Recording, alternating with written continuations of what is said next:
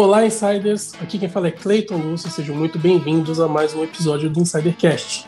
E hoje nós vamos falar sobre transformação digital nas empresas. É, hoje nós vamos conversar mais especificamente sobre como as empresas podem é, melhorar a sua comunicação, melhorar o seu relacionamento com os clientes e principalmente melhorar a experiência com os seus clientes também. Tá? Eu acredito que esse tema é muito importante pelo seguinte: com o avanço da pandemia, muitas oportunidades no meio digital foram criadas tanto para o mundo corporativo quanto para o mundo empresarial. E saber aproveitar essas, essas oportunidades vão fazer, se você é profissional liberal ou se você é empresário, ter uma vantagem competitiva incrível, tá? E para falar sobre isso hoje, né, para debater sobre esse tema, nós temos uma convidada que é expert no assunto. Ela se chama Gabriela Manzini, ela é jornalista, trabalha com comunicação desde 2008 é especialista em comunicação estratégica, marketing digital, especialmente marketing de conteúdo e inbound. Ela também tem como expertise o gerenciamento de relacionamentos com o consumidor. Gabriela, eu te agradeço por você ter aceitado o convite e seja muito bem-vinda ao Insidercast. Obrigada a você, Cleiton. É um prazer estar aqui com vocês hoje. Vamos bater esse papo juntos, então. E também para ampliar esse bate-papo comigo, eu tenho aqui, como sempre, a Bárbara Rodrigues. Oi, Cleiton. Oi, pessoal. Oi, Gabi. Seja bem-vinda ao Insidercast.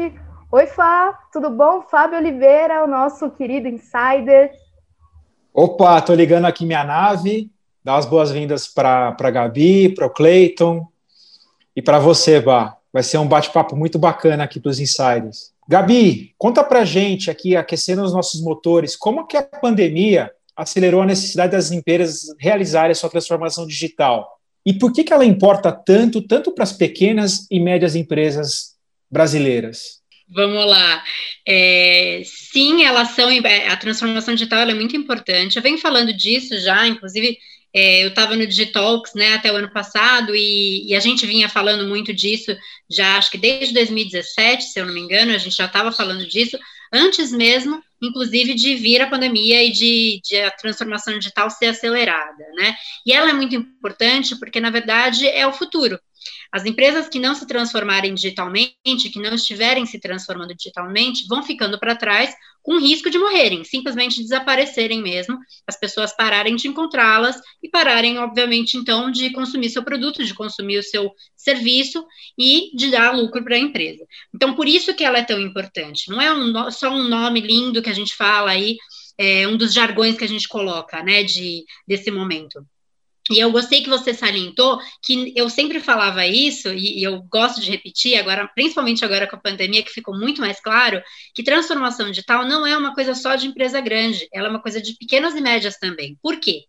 Porque se você já tem a grande, que normalmente já tem mais clientes, que normalmente já é conhecida, mais conhecida no mercado, é, e você corre risco de morrer se você não se transformar digitalmente, imagina a pequena, imagina a média, que às vezes tem menos clientes. Então é muito importante, sim, você ser encontrado digitalmente, hoje mais do que nunca, e aqui, daqui para o futuro, e também estar acessível de uma forma presencial. Então não é só um ou outro, é dos dois. A gente vai falar um pouco mais disso mais para frente, mas eu queria salientar essa, essa pequena introdução, digamos assim. Então, como que essas pequenas e médias empresas, ou mesmo as grandes, acabaram acelerando um pouquinho da sua transformação digital. Eu vejo aí que foram de três formas, principalmente nesse ano, tá? Nesse ano que passou aí de 2020. Então, a gente viu mais presença digital. Tinham, logicamente, empresas que já estavam, algumas ainda não estavam no digital, e outras estavam, mas de uma forma talvez é, não com tanto, tanta força, e quem estava com força só é, otimizou esse processo. Então, presença digital foi uma das formas que a gente vê essa transformação digital se, se mostrar em 2020. Processos, então a gente percebeu é, naquele comecinho da quarentena que todo mundo começou a trabalhar muito, né? A gente percebeu que às vezes os processos digitais eles são importantes quando a gente está a longo prazo e também são importantes, perdão, para otimizar o nosso tempo.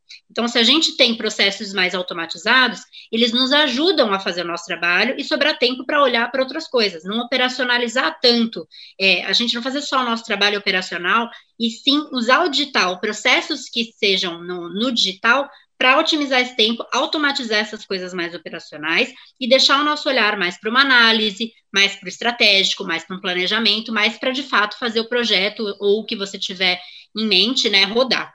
E também, como consequência disso tudo, é, de presença digital, de processos que sejam mais digitais, a venda, uma venda digital. Então, também foi uma forma que a gente percebeu é, que também aumentou muito em 2020, vem aumentando muito com as empresas que estão passando por transformação digital. E aí, quando a gente fala de venda digital, é muito importante a gente então falar de comunicação e de marketing digital, né? Porque é isso que vai te ajudar a vender mais. Então, quando a gente fala só do, de pandemia, tá? Não estou nem falando de espectro de antes de 2020 quando a gente fala de 2020, comunicação que a gente falou no digital, a gente viu quanto de live cresceu, quanto de webinar cresceu, já estava sendo feito antes. As empresas que estavam se transformando digitalmente já faziam isso antes, tá? Então, quem não estava fazendo, começou a fazer, quem estava fazendo precisou aumentar isso, esse, essa comunicação no digital, né? E do lado de marketing digital, a gente viu mais empresas, então, fazendo mais, é, botando mais força em tráfego, tanto para awareness da marca, quanto para, de fato, uma conversão, para, de fato, vender, né? Um monte de, de empresa, de executivo que eu conversei é, no ano passado, e estou conversando ainda, falou quanto que projetos que eram projetos de três, cinco anos, principalmente para e-commerce e para vendas, foram completamente reduzidos a meses. Então, isso é um fato de como você está trabalhando marketing digital de fato para conversão, né? É, então, aqui é uma breve introdução para a gente começar a falar do assunto e já mostra como que a gente está se transformando digitalmente, por que, que isso tem que estar tá no espectro da mentalidade, que a gente fala tanto de mindset, na mentalidade de empresas grandes e de empresas médias e pequenas. Até mesmo do autônomo, tá? Até mesmo do microempreendedor também. Gabi, você fez uma breve introdução aqui, é, falando sobre a pandemia, e o que eu queria te perguntar é: você acredita que esse modelo híbrido de comunicação, tanto comunicação digital como a comunicação presente com os clientes, é um modelo que vai se tornar um modelo mais favorável daqui para frente? Qual que é a tua visão? Qual que é o caminho que a, a, vai ser tendência daqui para frente? É, Bárbara, com certeza, vai ser híbrido, já era híbrido, e agora, daqui para frente, ainda mais, tá? E, e, eu não acho que nunca vai deixar de ser, na minha opinião. Eu não consigo imaginar 10, 20, eu não consigo imaginar um momento que não seja mais híbrido. Inclusive, eu acho que vai ter algum momento na história da humanidade aqui que vão ter mais coisas envolvidas. A gente teve a internet aí nos últimos anos, últimas décadas, né? E eu acho que ainda vai ter mais algumas coisas que vão vir que vai ainda ampliar essa nossa visão, que ainda não dá para enxergar muito bem, porque a gente não descobriu todas essas coisas novas. Mas eu não vejo mudando é, para um modelo que seja só presencial, um modelo que seja só online, porque nós somos seres humanos. Então a gente não vai deixar de ser presencial nunca nossa vida real, ela existe, né? E a gente é conectado, a gente não vai voltar atrás, a não ser que dê uma pane aqui, que o mundo, né, um cataclisma, a gente não vai mais voltar para trás. Então, esse momento, esse movimento híbrido que você comentou, seja aí de experiência, né, de compra, experiência do cliente, ou mesmo de atendimento, eu não acho que ele vai mudar já já estava, como eu falei, né, a pandemia ela só acelerou um processo que já era feito. Então a gente tem aí vários movimentos que já estavam sendo feitos no mercado, de grandes empresas principalmente, quando a gente fala, né, de, de conhecer esses cases. É, já falávamos de, de termos aí como omnichannel, como digital. Eu vou explicar rapidinho os dois para quem eventualmente não conhece. Mas então a gente já falava das empresas estarem atendendo em vários canais. Eu, Gabriela, hoje mesmo, entre ontem e hoje, eu fui conversar com, estava tentando marcar uma consulta e entrei em contato pelo e-mail com a clínica, né? E aí a pessoal me passou para uma outra pessoa para ser atendente, porque no site tinha um, um, um, e-mail específico que acho que era do médico, aí ele me passou para atendente, né, para direcionar a consulta, e ela falou assim: você pode, por favor, me mandar uma mensagem pelo WhatsApp? Aí eu falei, como assim? Mas eu, te, eu falei com você pelo e-mail, no site está o e-mail, e aí você me pede para mudar de canal. Lógico, eu estou fazendo um adendo aqui para a gente ver como a gente é conectado. A gente, como consumidor, já não aceita mais. Eu mandei lá pelo WhatsApp, obviamente super educada, mas falei assim: Oi, tudo bem? Estou chamando aqui, por favor, resgata a pergunta e as minhas dúvidas que eu já mandei porque eu não ia ficar copiando tudo de novo, eu quero ser atendida. E isso é para qualquer tipo de negócio, né? Isso é para qualquer, qualquer consumidor, para qualquer cliente. Isso foi só um exemplo pessoal que eu dei aqui que está na minha cabeça que aconteceu comigo, que aconteceu entre ontem e hoje. Então, esse omnichannel, que nada mais é do que você ser atendido em todos os canais pela mesma empresa, né? Não ficar é, passando aí o cliente de canal em canal, você conseguir atender ele em diversos canais, com a mesma conversa, com o mesmo tom, é, isso, né, esse omnichannel já acontecia, e agora ele só está sendo cada vez mais otimizado. Isso vem dentro de um conceito, dois conceitos que são é, complementares, na verdade, que é o Digital, né, que eu falei agora, eu vou explicar rapidinho, que está dentro da era da experiência que a gente está passando agora. Então, essa nossa era da experiência, a nossa vida, ela passa pelo online e passa pelo offline. Não tem mais a divisão já há alguns anos e agora nunca mais vai ter de novo. Essa divisão mesmo, né? Como se tivesse uma barreira. Então, estamos agora na era da experiência. E dentro da era da experiência, a gente está passando pelo momento digital, que é isso, o físico com o digital. Então, nada mais é do que a gente entender que esses são conectados, e como empresa, como empreendedor, né, como empresário, pensando do lado da marca, entender como que a gente torna esse, essa experiência, né, essa jornada desse consumidor que vai passar pelo online e pelo offline, é, de uma forma mais fluida, né, sem que tenha esses baques, como eu falei, de fazer o consumidor fazer esse trabalho. Na verdade, esse trabalho agora vai ser da marca. É, Gabriela, foi muito interessante o que você falou, pelo seguinte, né, eu trabalho com produção de conteúdo, acho que desde 2014, e só voltando um pouquinho na pergunta do Fábio, foi muito legal que você falou que, por exemplo, os, as ferramentas e os meios de comunicação já existiam, as empresas agora só estão descobrindo isso. E é muito engraçado, porque, assim, é, para quem trabalha já um tempinho com, com marketing digital, com produção de conteúdo, fazer live, é, gravar coisas no Zoom, é, fazer hangouts, né? O, o, hangout já é até antigo, né? Era corriqueiro. E para a maioria das empresas parece que eles descobriram fogo, né? Parece que eles inventaram a roda agora. E, e chega a ser engraçado isso. E eu vejo isso pelo seguinte, né? O movimento corporativo ele tem que se dar com muita cautela e tem que ser muito bem pensado, porque às vezes você implementar algo que pode parecer bom e revolucionário pode desestabilizar a empresa por completo, né? E aí você deu até um exemplo dos canais de comunicação. É, como uma empresa pede para você se comunicar por e-mail e no meio da comunicação pede para você mudar de canal de comunicação? É, isso, para a experiência do usuário, é terrível. O usuário fica completamente desconfortável. Eu chego até a comparar isso com os atendentes de telemarketing. Hoje a gente tem a URA, né, que é o atendimento mais humanizado, mas, cara, só de pensar que você vai ter que ligar para uma empresa de telefonia, você já, já prepara a alma e já prepara o dia para aquilo, porque você sabe que você vai passar raiva. E eu acredito que você já sabe que vai passar raiva, por quê? Porque as empresas ainda elas não conseguem ter essa agilidade que as pessoas, né, nós indivíduos, já temos por usar mais os meios digitais, né? E fazendo já a pergunta, é, a transformação digital não é algo simples, porque se fosse as empresas já teriam implementado há muito tempo, né? E ela permeia várias e várias áreas da empresa.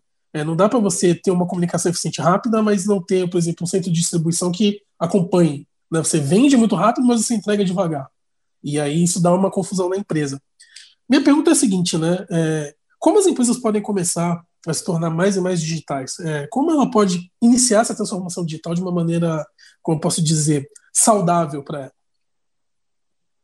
Legal, essa é uma ótima pergunta e você fez, fez um ponto muito importante, porque é isso. Se fosse fácil, né? É, as empresas já tinham feito, elas já tinham conseguido fazer ao longo de 2020, a gente teve aí né, meses de pandemia, quase o ano todo, acho que foi em, em março que teve né, o decreto da quarentena, se não me engano, entre lá para 16, 23 de março, e estamos ainda. Então, não deu um ano ainda, mas estamos aí, já foi mais de, um, de uma gestação, né? Foram mais de nove meses. Se fosse fácil, todo mundo já tinha conseguido fazer, e não tinha dúvidas, e estava tudo certo. Eu não gosto, antes de eu falar como começar a ser digital, eu quero deixar uma coisa muito clara. Eu não gosto, para ser delicada e não falar que eu odeio, é, daqueles gurus que falam tantos passos para você fazer. Os passos te ajudam a entender e te direcionar. A transformação digital, ela tem sim é, uma metodologia. Não são passos como se fosse uma fórmula pronta, tá? Ela tem metodologias, ela tem caixinhas é, eu, eu, inclusive, escrevi matéria sobre isso. Quem quiser pesquisar na revista é, do Digitalks, eu escrevi matéria de capa sobre isso. Então, assim, é, até se vocês quiserem, depois a gente pode ver um jeito de disponibilizar e tal, porque pode ser interessante para o público. Mas existe sim uma metodologia, existe sim caixinhas, porque é uma técnica, tá? Mas cada empresa ela vai ter que entender como que se adequa ao, seu universo, à sua estrutura, ao seu público, à sua cultura interna. A transformação digital não é só o digital, tem muito de cultura interna da empresa. E quanto maior a empresa, mais difícil fazer. Isso que você falou de mexer em tudo, né? É, a gente tem aí uma, uma brincadeira dentro da. De, quando a gente fala de transformação digital, que quanto maior a empresa, né? Quanto mais centenária a empresa, maior o navio. E imagina você fazer um navio dar a volta para ir por um outro caminho, ou virar para ir para um outro caminho. Quando você está terminando de dar volta lá atrás, ó, quando você já está lá na frente, na ponta, lá atrás ainda está em um outro momento, né? Então, isso é sobre transformação digital. Você tem que, você demora um pouco para virar todo o navio, e é normal isso acontecer. E o importante é que a transformação digital te ajude a enxugar um pouco os processos, te, te ajude, inclusive, a enxugar esse tamanho, é, não no sentido de estrutura, mas no sentido de processo, para quando você precisar fazer mudanças, não demore tanto. Por isso que eu falo que PMEs, né, pequenos e médios empreendedores, é muito legal eles aproveitarem esse momento, porque eles não têm uma estrutura tão grande, né? E é mais fácil para ele conseguir fazer essas mudanças, inclusive como, como se fosse uma startup. Tudo bem que a mentalidade de uma startup às vezes é diferente, mas a estrutura é mais enxuta. Então é importante aproveitar isso. Então, dito tudo isso, como que a gente pode começar a ser mais digital? É, tem alguns passos, tem três passos aqui que eu gosto de colocar. Eu acho que é legal para o pessoal que está ouvindo entender e ouvir sobre transformação digital, essas caixinhas que eu falei, esses processos e técnicas, mas eu vou sintetizar em três passos que eu acho que ajuda a como começar a ser mais digital de uma forma completamente segura, tá? Primeiro, presença. Então, você está nas redes sociais? Eu estou começando do básico, tá? Você tem um site? Você é encontrado, se alguém for no Google, no Bing, nos buscadores Yahoo, enfim, todos os buscadores que a gente pode imaginar, vai achar a sua empresa? Se não vai achar, começa por aí, cara. É por aí que você tem que começar a pensar. Você tem site? Né? Você está nas redes sociais? Você está fazendo tráfego para trazer gente para os seus canais, para conhecerem quais são os seus canais? Onde que você está? Quando a gente fa eu falei para olhar também a questão de transformação digital, porque tem uma das caixinhas que é parcerias. Às vezes, se você tem parcerias, você também cai em canais de parceiros que vão atrair tráfego para você. Não é só tráfego pago, né? Não é só isso. Tem orgânico e tem pago. Então, eu estou realmente sintetizando. Falando, então, o primeiro passo, presença. Você precisa ser encontrado, tá? Segundo passo, eu gosto de colocar dessa forma, como que você presta ajuda para os seus consumidores? Como que você ajuda os seus consumidores na vida deles? Porque, assim, antes de ele comprar o seu produto, ele tem a vida dele. Quem vai comprar? Eu trabalhei já na Shoestock, né? Antes da Shoestock ser vendida e comprada pela Netshoes.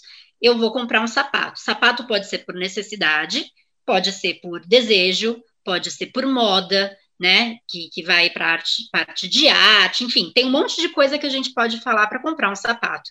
Não é só, mas a gente sabe que não é só necessidade. Então, assim, como que você está prestando ajuda para alguém que quer comprar sapato? Como você está prestando ajuda para quem quer comprar legume? É, você tem conteúdo em algum lugar, quando a pessoa está com dúvida, como comprar online? Aparece ali o seu mercado para você comprar? Você tem é, um lugar que você colocou dicas de moda para quem está querendo comprar o sapato e saber qual é o tipo de sapato que a pessoa quer comprar? Então, quando a gente fala de ajuda, é um pouco isso. O que, que você está atribuindo de valor para a vida do seu possível cliente, para o consumidor? Então, prestar essa ajuda é trazer conteúdo. Esse conteúdo pode vir em vários, diversos formatos. Então, você pode tanto ter um blog com dicas, você pode ter uma newsletter que ajude essa galera, você pode. Ó, vou dar um exemplo de newsletter legal, tá? Tem um, um influenciador, que é jornalista, inclusive também, queridíssimo, Armindo, é, que tem o blog do Armindo há muitos anos. E aí, recentemente, acho que o ano passado, se eu não me engano, se eu não estiver errada, ele começou a fazer uma newsletter para quem às vezes não consegue ir lá no blog, então já recebe direto no e-mail. Ajuda ainda mais essa galera que já está lendo a receber é, durante a rotina dele. Então, assim, como que você está trazendo esse conteúdo? Newsletter, tutorial, tutorial.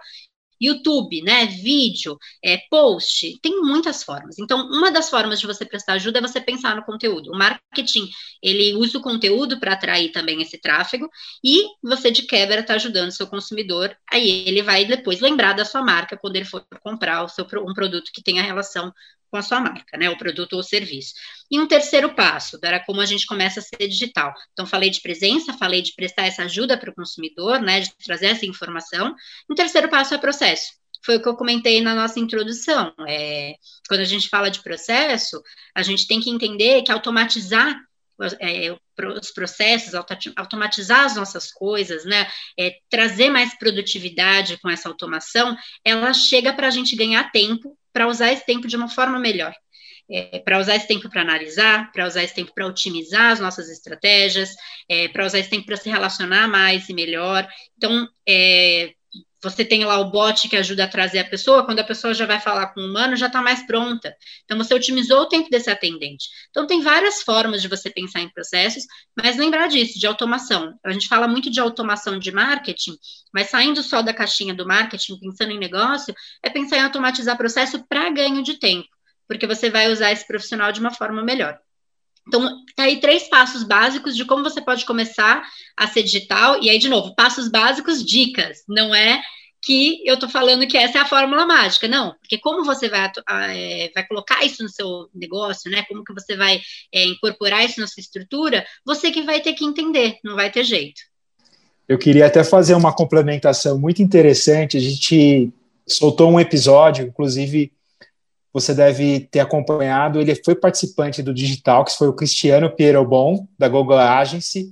Ele foi um dos nossos entrevistados e ele falou justamente sobre isso, sobre a questão da transformação digital, que é muito mais do que conteúdo, é uma é mudança de cultura da empresa. E envolve tudo isso que você falou.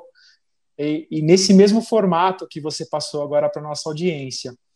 Um ponto muito interessante é que a gente sempre tem falado para os nossos clientes até cito o livro do Gary Vee, que é o Knockout, que ele fala muito bem sobre conteúdo, né? Sobre conteúdo de valor para audiência para depois vender. Ele fala o seguinte: a arena do marketing digital é como um boxe, como o ringue do boxe. Então, o, na hora que quem produz o conteúdo, ele vai dar o jab, que é aquele soquinho fraco, que seria o conteúdo de valor para a audiência. E na hora de efetuar a venda, você vem com um gancho, mas na maioria das vezes você vai dar o soco mais fraco para preparar o momento para sua venda.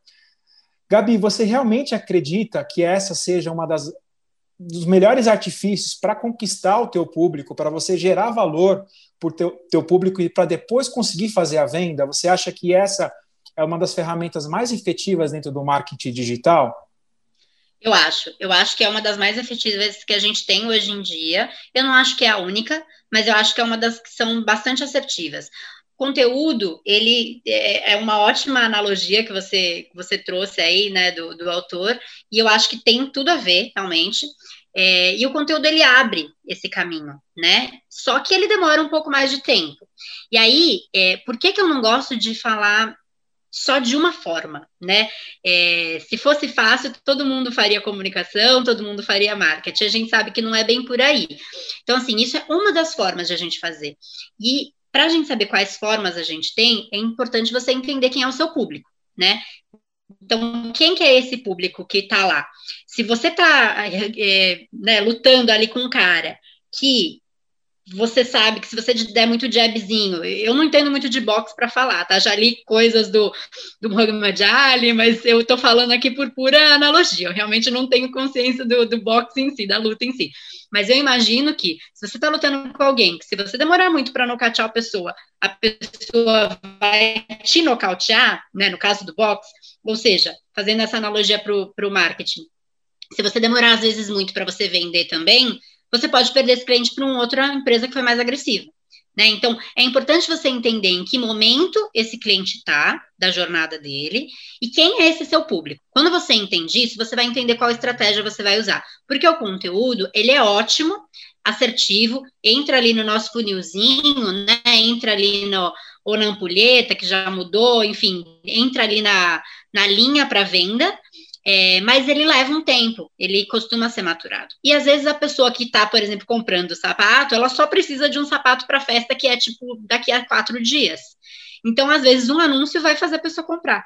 Então, é importante você entender exatamente isso: qual é a jornada, o momento da jornada que o seu consumidor está. Então, ter estratégias de comunicação para falar com essa pessoa e ter estratégias de marketing que vai vender para essa pessoa em diferentes partes da jornada dela e entender muito o seu cliente. Quando você faz isso, você entende se o conteúdo vai ser uma das suas apostas, ou vai ser a principal, ou vai ser a coadjuvante.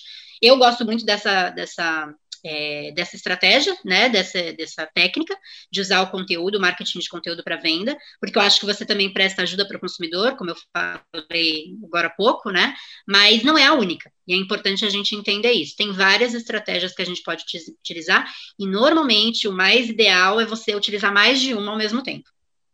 Gabi, você falou sobre é, redes sociais e é quase que obrigatório a gente falar de marketing digital e passar pelas redes sociais, né? Uma coisa está muito atrelada à outra. É, inclusive, você fez menção aí às fórmulas mágicas, né? Sete passos, sete dias para você fazer e ter uma transformação maravilhosa na sua empresa, né? Que é uma das estratégias, uma das ferramentas, né, que a gente usa nas redes sociais. É, eu queria entender com você qual que é a tua visão desse crescimento das redes sociais e como que o pequeno e médio empreendedor, né, a, a galera que está querendo começar agora, pode usar dessa ferramenta para é, poder efetivamente usar como uma ferramenta de comunicação válida, né? Como que a estratégia na rede social pode trazer clientes além do marketing de conteúdo que a gente estava falando.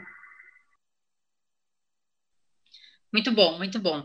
É, não, com certeza. Eu, eu acho que as redes sociais são movimentos crescentes e contínuos, como eu falei lá no futuro, e aí eu estou dando futurismo, tá? Não estudei futurismo ainda, porque eu sei que tem vários cursos disso, uma hora eu vou chegar lá.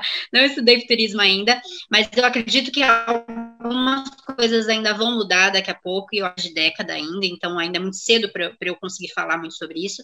É, mas ainda acho que as redes sociais vão continuar crescendo e, e, é algo que é contínuo, independente de qual seja a rede social, né? Não quer dizer que a gente, aqui no Brasil, a gente conhecia muito Orkut, né? Que foi um estrondo e ele morreu, né? Acabou, assim, e a gente mudou e migrou para outros lugares. Então, não quer dizer que daqui a 10 anos será o Facebook, a gente não sabe como vai ser, ou outra empresa que o Facebook eventualmente comprou, que esteja no grupo. Então, independente de qual seja a rede social, é interessante entender o conceito da rede social, né, das pessoas se conectarem, delas se relacionarem, delas falarem com seus familiares, com seus amigos, com seus colegas, com pessoas que elas não conhecem.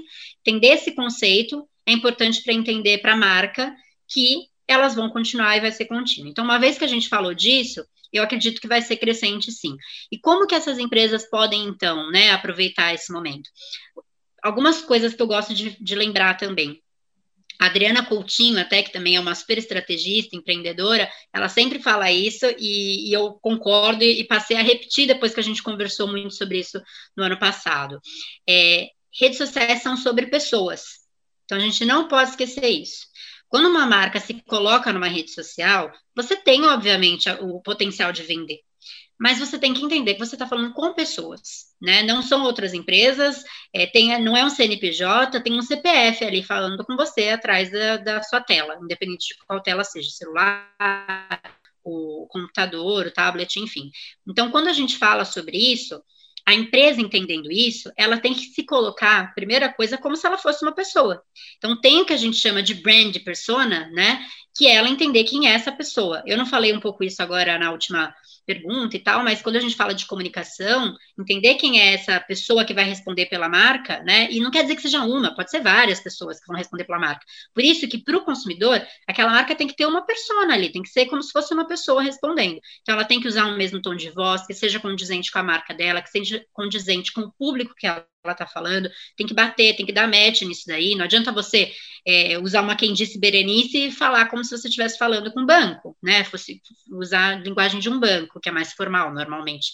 E olhe lá, né? Depende, porque a gente pega no Bank, que também não é desse caso quando a gente fala em redes sociais. Então, importante é você entender quem é seu público e como que você vai se posicionar. Se você fosse uma pessoa, a sua marca, como ela seria? Quem, quem seria essa pessoa? É, coloca isso como se fosse uma pessoa, né? Uma persona. A gente tem bons exemplos aí quando a gente fala, por exemplo, da Magalu, né?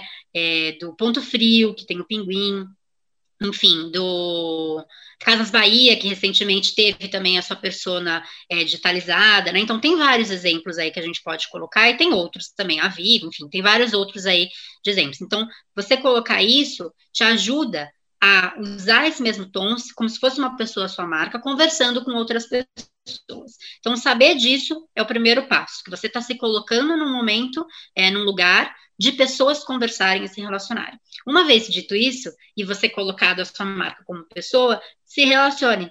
Então, não pense em direto vender tá? Num, a gente falou isso também um pouco agora atrás. Não adianta você chegar já oferecendo o seu produto é, de cara para a pessoa. Você tem que trazer algum benefício para o cara, você tem que é, trazer alguma informação para ele. Essa ideia do marketing de conteúdo também serve muito para as redes sociais, porque você pode trazer vários posts que tragam informações relacionadas sempre ao seu produto, ao seu serviço, né, que podem ajudar esse consumidor.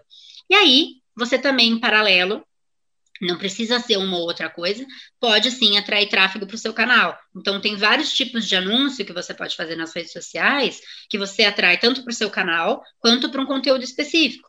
Então, vamos supor, é, você. Vou pegar o exemplo aqui de novo do sapato, tá?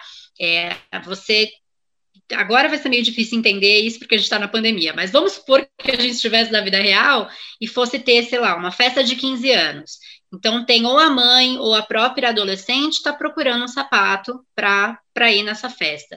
Você pode ter, pelo marketing de conteúdo nas suas redes sociais, ter um post, por exemplo, que vai direcionar para festas, que vai direcionar com que combina com, com determinado tipo de vestido, por exemplo.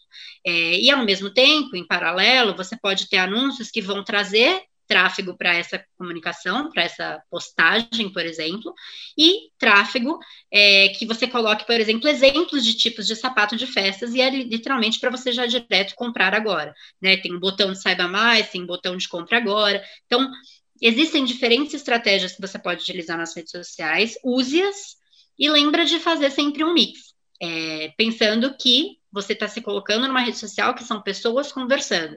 Então, não chega só vendendo. Se você pôr lá o Ed, tudo bem, vai estar tá escrito que é patrocinado. Mas se o, alguém vier falar, pedir mais informações, por exemplo, no inbox, não vai direto falar sobre o assunto, né? Sobre, ó, oh, tá aqui para você comprar. Você tem que conversar como se você estivesse conversando com uma amiga estivesse fazendo uma consultoria ali, prestando uma assessoria para essa pessoa. E aí você pode falar: olha, você está procurando para 15 anos?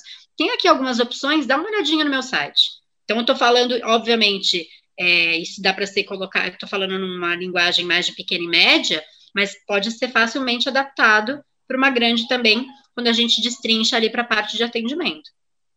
É, Gabriela, a gente falou de site, rede social, canais de comunicação, a gente falou de uma infinidade de coisas, né?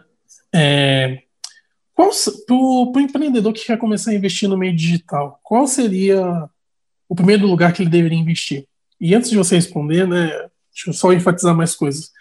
Além de tudo isso, ainda eu acho que teria produção de conteúdos, elaboração de imagens.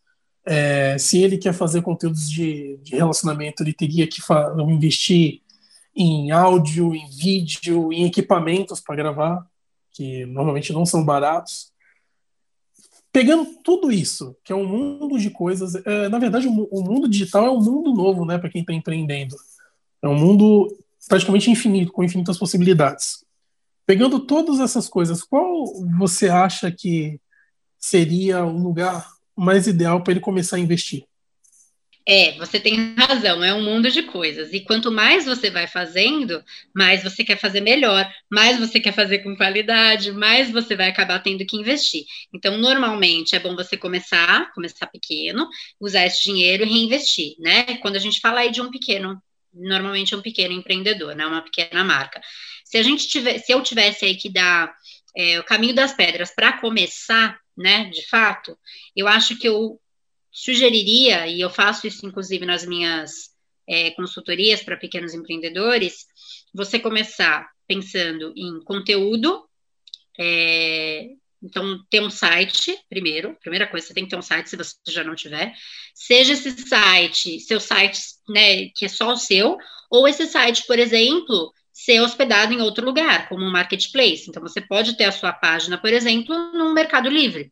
Você pode ter a sua página, por exemplo, num Elo, num Enjoei. Então, pelo menos você tem que ter um lugar que você direcione, que é ali o seu site, tá? Óbvio que o mundo ideal é você ter só o seu site, mas pra, já que estamos falando em começar, tenha um lugar que você direcione ali, um, um HTML que você HTTP, você desculpa, né? HTML não, HTTP que você direciona a pessoa, né? Um site mesmo, um URL. É, então, tendo esse site, pensar em um conteúdo para fazer, seja ele nas redes sociais ou no seu site, depende de qual for o seu site que você escolheu. É, faria, sim, em paralelo, alguns ads, em, pelo menos em social media, é, e pensaria em fazer, quando a gente fala de conteúdo e fala de redes sociais, de social, né, esses ads em social, aí a gente vai começar a falar de SEO, e que, que é, nada mais é do que uma engenharia para você ser encontrado, né, Search Engine Optimization, então uma otimização para você ser encontrado nos buscadores.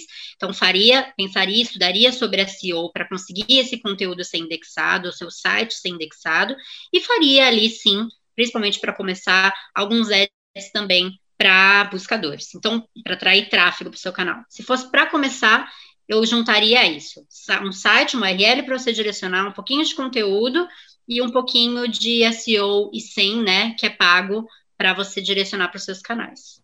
A gente da InsiderCom, a gente trabalha com tudo isso que você falou. É muito legal você ter falado isso pelo, pelo seguinte, né? Dá para ver que nós aqui da InsiderCom e você está muito eu acho que, como eu posso dizer, a gente está no mesmo caminho, né? A gente tem quase uma, uma, visão muito parecida. Porque, assim, né? O site é muito importante porque ele não é um terreno alugado. Se você não tem dinheiro para fazer um site, ok, você pode ir para o marketplace, mas você tem que estar tá ciente do seguinte: nos marketplaces você vai ter que pagar a comissão para o site. Lá no Enjoei, por exemplo, né? A gente fala que eu sou quase perito, mestre no Enjoei, porque eu fico pesquisando todo dia alguma coisa lá, mas é 20 a 30% a comissão deles. Então é algo a se pensar. Às vezes é melhor você ter um site, gastar um pouquinho do seu bolso inicialmente, mas ter um terreno seu, do que você ter que pagar esses 30% para os marketplaces. O Mercado Livre ele já foi muito bom antigamente, mas hoje tem umas políticas que eles podem mudar do nada. Assim como as redes sociais também, né? Tipo, às vezes você está falando sobre um tema, se a rede social simplesmente quiser não falar mais sobre aquele tema, todo o seu trabalho ali vai meio que por água abaixo. Então a gente costuma falar muito que tem que ter um site, né? Tem que tem que estar presente em todos os lugares, é, redes sociais, canais de divulgação. Eu acho muito importante o YouTube, o TikTok, o Instagram também. Mas o fundamental é ter um site que é um terreno seu e lá no, no seu terreno você pode fazer o que quiser. Muito legal isso. É só isso que não, eu queria falar. Não, com certeza. E, e, eu concordo com você, mas é, a minha, minha visão mudou um pouco mais recentemente, é, também quando a gente pensa para conversão. Então, assim, você ter o seu site, se você não tiver como converter, às vezes, na hora, pode ser uma dificuldade. Agora, se você lá no seu site tenha, por exemplo, linkzinho, um botão para ir direto para o WhatsApp para comprar, isso já resolve. Então, é interessante você entender qual vai ser a melhor forma, quanto que você tem disponível também, né, de tempo para vender, porque se você no WhatsApp demorar muito para responder, você também pode perder uma venda, né? E agora, se você não tem dinheiro para o seu site ser um e-commerce que vá para o carrinho, tudo bonitinho, é, talvez às vezes está no marketplace, ou talvez está né, num Elo, está num Enjoei, está num mercado, mercado Livre, te ajuda nessa venda, né? Porque tem todos os processos, é, você se demorar um pouco mais para responder do que seria pelo WhatsApp, tá tudo bem, né? No WhatsApp também tem a mensagem para falar quando você, de quando, quanto tempo, quanto tempo você atende. Mas enfim, é interessante você entender como você pensa que vai vender, quanto tempo você tem disponível para isso, e aí você entender onde você vai estar. Tá. Se você faz um site seu e não vai ser um e-commerce, mas aposta ali num botão, por exemplo, WhatsApp, que vai ser o mesmo botão que você pode deixar nas suas redes sociais, ou num marketplace que te ajuda a vender. Mas uma das coisas eu concordo completamente com você: redes sociais são lugares alugados, né? São lugares que você vai estar tá lá e não é seu, aquela propriedade não é sua. Você recebe as pessoas na sua casa e você pode sair para conversar com seus amigos no bar. Nos bar você não pode fazer o que você quiser, na sua casa você pode, você pode falar quanto tempo você quiser, você não precisa consumir o tempo inteiro. Então é isso. Você ter um espaço que é seu e ter um estar em lugares que as pessoas estão. São coisas diferentes. A gente entrou aí no assunto celular, é justamente a pergunta que eu queria aprofundar um pouquinho mais para a gente trazer para o empreendedor, que é o uso do WhatsApp e do Telegram. A importância, porque o celular hoje ele está na mão de todo mundo. Todo, todo mundo está. É um veículo hoje de comunicação, está muito próximo da gente é mais fácil a gente esquecer nossa carteira do que o próprio celular. e a conversão para o celular é muito tangível. Quais seriam as estratégias, na sua opinião, para que o empreendedor use de uma forma mais efetiva tanto o WhatsApp quanto o Telegram, outras ferramentas. Como que você acredita que seja o uso mais efetivo dessas ferramentas no, nos dias atuais?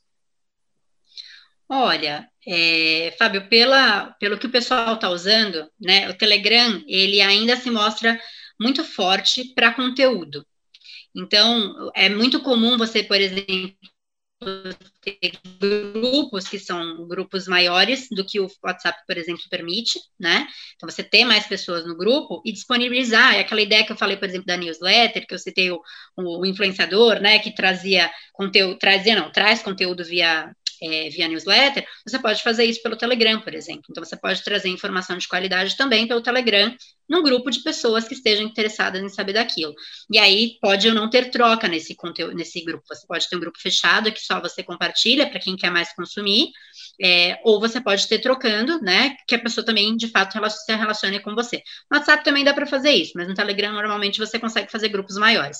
Já no WhatsApp, tem sido usado de uma forma um pouco mais é, não agressiva no sentido ruim da palavra, né, mas no sentido que a gente usa em marketing e vendas. Já é uma venda mais agressiva.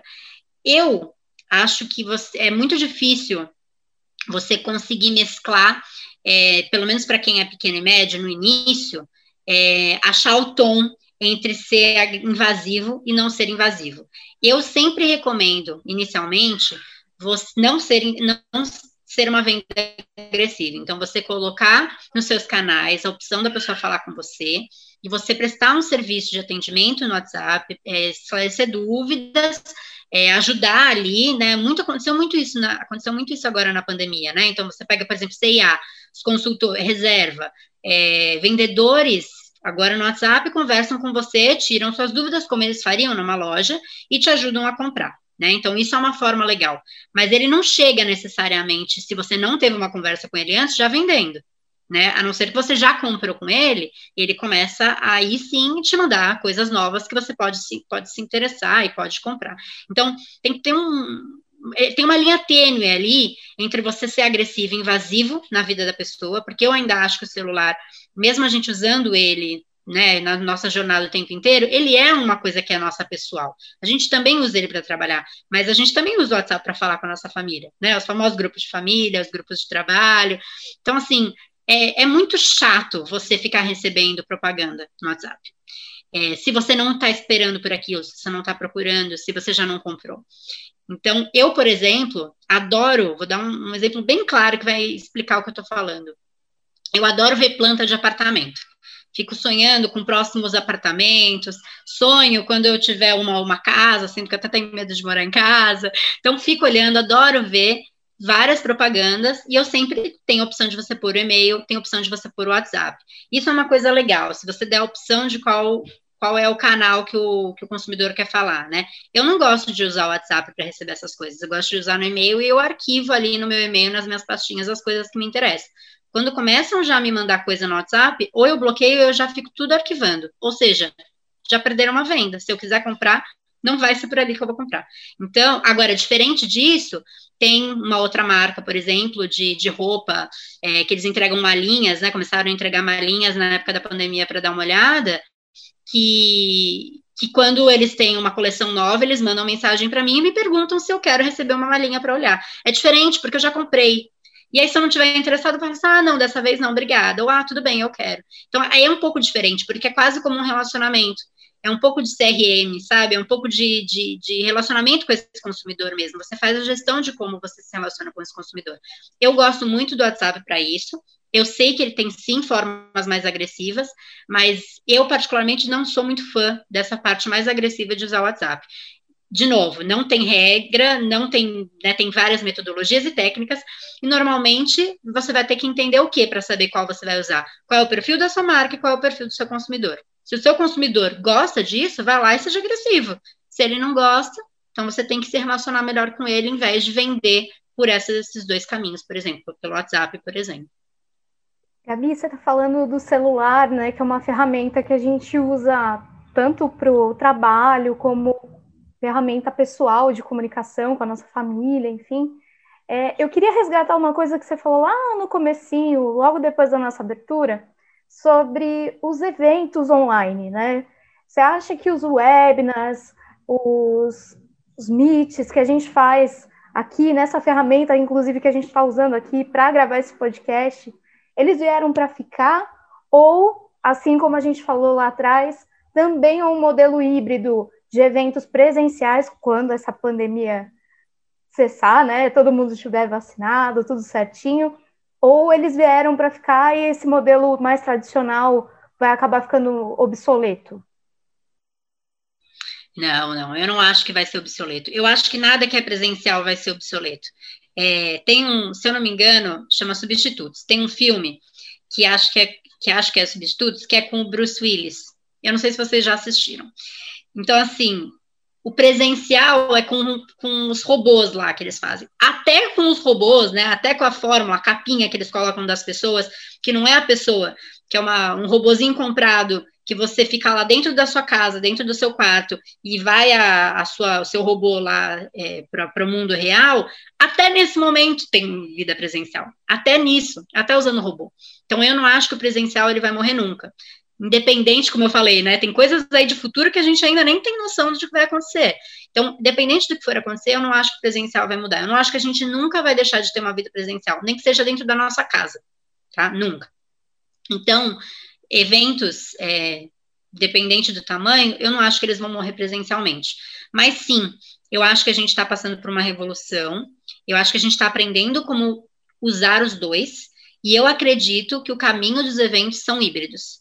Eu acho que sim, podem ter eventos só online, podem sim também ter eventos só presenciais, mas grandes eventos, né, como é, Rock in Rio, como Web Summit, quando a gente fala da nossa área, o SXSW, é, talvez até o Oscar, olha eu aqui arriscando, é, grandes eventos, eu ainda acho que vai ter sim um modelo híbrido, eu acho que vai, vão tentar entender a gente está tentando entender, na verdade, né, como que a gente consegue ter pessoas presencialmente, nesse momento de uma forma segura, mais para frente com a vacina, voltando à nossa vida normal, né, de antes da pandemia, e ter um modelo que você consiga assistir, seja um pedaço é, de graça ao vivo, seja um gravado com partes que você assiste aquilo pagando, seja pagando para assistir tudo ao vivo também. Então, eu acho que vão ter várias formas de você fazer isso mas eu acho que a gente vai caminhar para um movimento de ter eventos híbridos, sim, é, em que a gente consiga assistir alguma coisa em casa, seja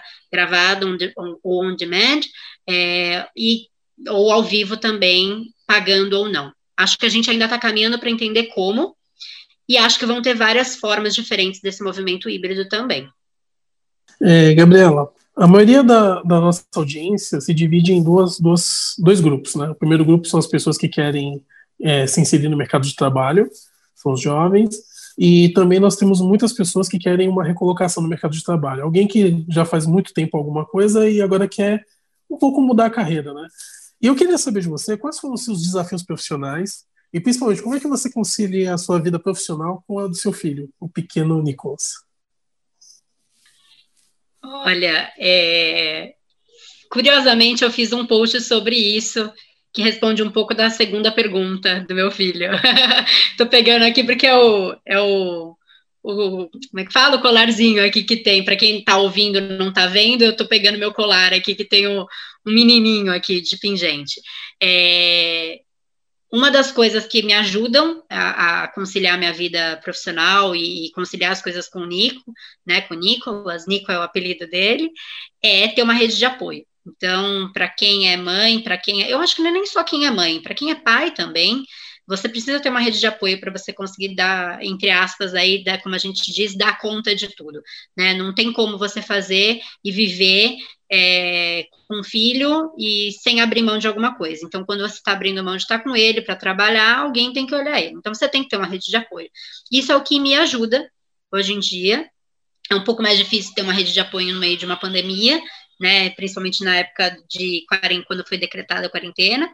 Então a gente brinca aí que as mães sofreram muito em casa, os pais, né, as mães sofreram muito em casa. E agora depois, né, que as coisas melhoraram, agora voltaram a piorar de novo, mas enfim, é, a gente sabe que é um pouco mais complicado na pandemia, mas é importante ter essa rede de apoio, sejam elas, né, as pessoas tomando todos os cuidados também, mas para ajudarem. É, já desafios profissionais, eu acho que eu tive alguns. Um deles, inclusive, eu estou vivendo. Eu estou um pouco nesse momento de, de recolocação também, né? Eu estou fazendo um trabalho hoje, trabalhando como autônoma, com consultoria é, e freelancer, e indo para um caminho que eu já fiz, que eu faço, mas que não era o mais forte do que eu estava fazendo nos últimos anos, né? Que, que era algo que eu já fazia antes, mas que não estava forte nos últimos anos. E isso tem sido um atual desafio para mim também. Mas acho que um dos maiores desafios é, foi passar de anunciante, por exemplo, para startup. E às vezes, quando a gente fala de transformação digital, pode ser um link legal. Então, é, quando você vai de um anunciante para uma startup, no meu caso, né, ou quando você está passando por uma transformação digital, por exemplo, seja em qual tipo de empresa for, você está passando por uma mudança de mentalidade.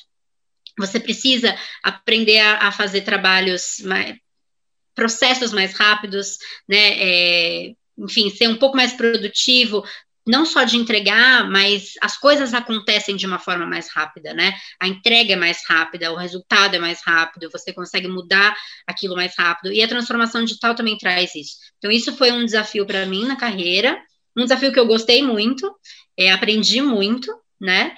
E acho que, inclusive, é algo que todo mundo vai passar. Então, acho que se eu pudesse salientar um dos desafios, eu falei um é atual e o outro acho que foi isso, quando fui trabalhar em startup. Legal. acredito que a rede de apoio é uma tendência que vai, vai, se, vai se reforçar com o passar do tempo, porque o meio corporativo né, ele está se tornando cada vez mais humano. E é importante as pessoas entenderem que o, o empresário ou o executivo ele não é uma máquina, ele precisa realmente de outras pessoas apoiando ele para ele ter sucesso. Era isso que eu queria frisar, tá? É, mas, infelizmente, o Insidercast está chegando ao seu fim. E antes de, de de finalizar, eu gostaria que a Gabriela deixasse a sua mensagem. Ai, tem tanta coisa que a gente quer falar, né, no, no resumo final. É, acho que se eu pudesse dar um último recado, é, pensando aí em quem que é o, o público-alvo do, dos insiders, né, é, planeje, planeje para começar, não começa só fazendo, planeja um pouquinho antes, pense estrategicamente e aí põe a mão na massa. Também não fica só planejando, tá? Põe a mão na massa. Divide aí um pouquinho, planeja e faz. Vai lá e faz, né? Tem aquele famoso vai lá e faz.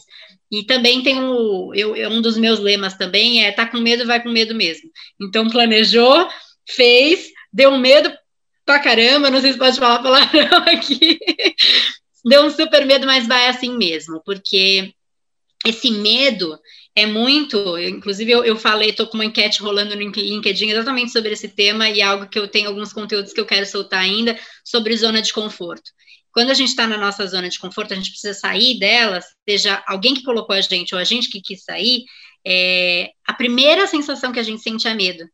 Então, quando a gente está começando algo novo, está querendo pôr o nosso negócio para rodar, Dá medo, dá medo. Por isso que o planejar ajuda, porque você não sai, né, atirando para tudo quanto é lado, você sabe um pouco melhor do que você quer fazer estrategicamente falando, e aí você vai e faz, com medo mesmo, porque uma hora vai dar certo. E se não der, você aprendeu e vai pegar esse aprendizado e vai usar de uma outra forma, de um outro jeito, em algum outro empreendimento ou outro projeto. Então, de certa forma, você planejar, você começar a ir com medo, mesmo assim, depois do medo passar, que o medo passar, você vai ter muito aprendizado em cima disso. Então, acho que seria uma, uma mensagem final. Gabriela, e falando sobre redes sociais e LinkedIn, como é que a gente consegue te achar lá? Ah, eu tô no Instagram. É, no Instagram eu falo sobre comunicação marketing e também falo bastante de maternidade, porque eu tenho um projeto pessoal relacionado a isso. Então, para quem gosta de ouvir sobre isso, maternagem consciente, não é só para mulheres, alguns pais também se relacionam bastante comigo por lá. É, meu, meu Instagram é gabriela.manzini, não tem segredo. É, gabriela.manzini também é no Twitter, apesar de eu não ser tão mais ativa, mas tem lá. Eu geralmente uso mais o Instagram e o LinkedIn. LinkedIn também é Gabriela Manzini, você vai me encontrar lá também. Acho que eu, se não for a primeira, eu acho que eu sou a segunda que aparece por ali. Agora eu gostaria também de pedir para a Bárbara e para o Fábio deixar suas considerações finais. Bom, minha consideração final, em primeiro lugar, é agradecer a presença da Gabi aqui com a gente nesse papo super enriquecedor sobre ferramentas, estratégias, de marketing digital que está tão em alta hoje em dia. O recado da Gabi me fez lembrar uma frase que eu também gosto muito e tenho levado muito assim para a vida de uns tempos para cá. O não você já tem, então vai atrás do sim. Então se der medo, vai com medo mesmo, vai com o não, mas tenta, arrisca. Antes um não do que um talvez. Às vezes você pode passar a vida inteira querendo fazer alguma coisa e sem coragem de ir em frente. Então, faço um pouco minhas as palavras finais da Gabi e agradeço a companhia de todos vocês nesse episódio e do Fá também que está aqui com a gente, né, Fá? Eu queria agradecer muito pela participação da Gabi. Foi uma honra contar com a presença dela aqui nesse Insidercast. Foi um momento muito especial, muita informação de qualidade para os insiders. E eu queria fazer uma complementação importante com relação a todo esse conteúdo que foi passado. O empreendedor também pensar, a empresa, a instituição, as pessoas pensarem também no relacionamento. Como a gente falou, são pessoas falando com pessoas. Quando você pensa em relacionamento, é muito importante você pensar também numa estratégia de relacionamento com formadores de opinião, formadores com a imprensa. E é um tema que eu gosto de falar muito, que a gente vai trazer ainda alguns convidados no, no Insidercast. Convido vocês também para me contactarem no arroba o Fábio Jornalista no Instagram, para a gente trocar aquela ideia também sobre é, relacionamento com imprensa e formadores de opinião. Muito obrigado, Insiders. Foi, foi muito bacana. Cleiton, chamo você aí na sua nave. Obrigado, Fábio. Obrigado, Bá. Obrigado, Gabriela.